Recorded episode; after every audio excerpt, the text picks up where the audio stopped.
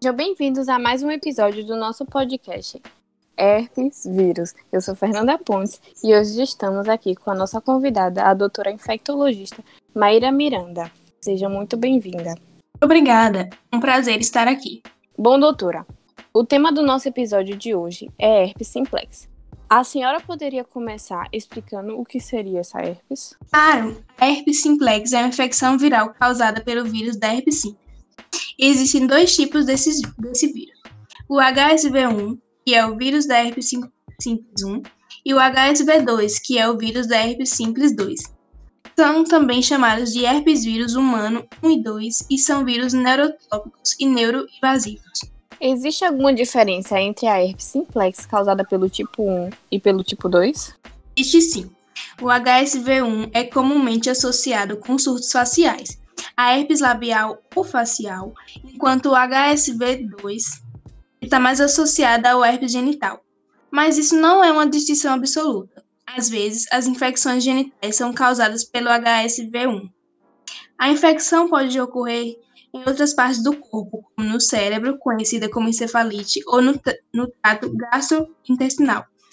Pode haver também uma infecção amplamente disseminada nos recém-nascidos ou em pessoas com um sistema imunológico enfraquecido, principalmente as que têm infecção por HIV.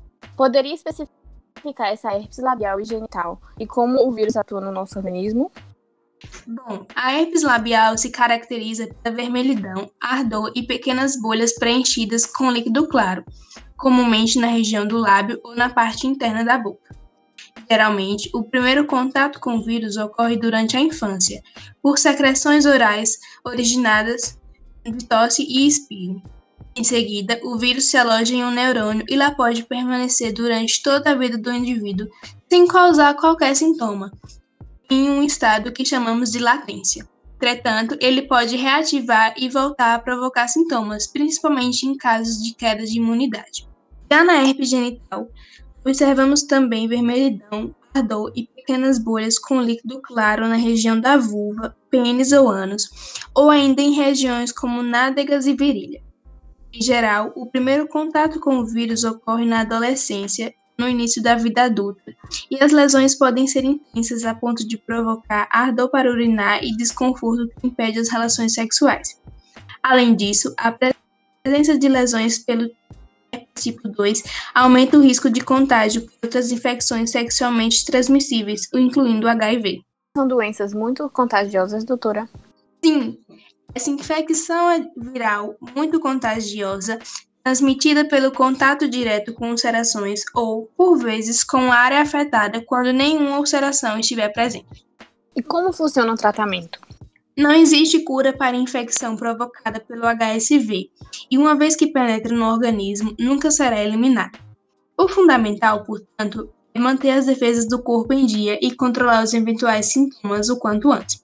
Uns exemplos é o uso de medicamentos antivirais que podem aliviar ligeiramente o desconforto e ajudar a resolver os sintomas um pouco mais cedo. O tratamento revela-se mais eficaz quando iniciado cedo, poucas horas ou depois do aparecimento dos sintomas, de preferência ao primeiro sinal de formigamento ou desconforto, antes de surgirem as bolhas. Por isso, recomenda-se procurar um médico imediatamente quando surgirem os primeiros sintomas. É essencial para o diagnóstico e o tratamento adequado. Existe uma maneira de prevenção? Bom, as pessoas com infecção pelo HSV devem evitar atividades e outros fatores conhecidos por originar as reincidências.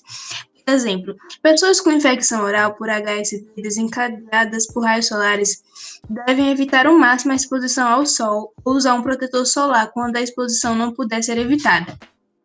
Como a infecção pelo HSV é contagiosa, as pessoas com infecção dos lábios devem evitar beijar assim que sentirem o primeiro formigamento. Ou, nenhum formigamento for sentido, quando aparecer uma bolha, até que a ulceração seja totalmente curada. Elas não devem compartilhar copos e, se possível, não devem tocar nos lábios. Elas devem também evitar sexo oral. As pessoas com herpes genital devem sempre usar preservativo. Mesmo sem bolhas visíveis e sem sintomas, o vírus pode estar presente nos órgãos genitais e contagiar os parceiros sexuais. Bom, doutora, Muito obrigada pela sua contribuição para o nosso programa de hoje. Eu que agradeço. Foi um prazer estar aqui. E assim mais um programa chega ao fim. Obrigada a todos que chegaram aqui. Até a próxima. Boa noite.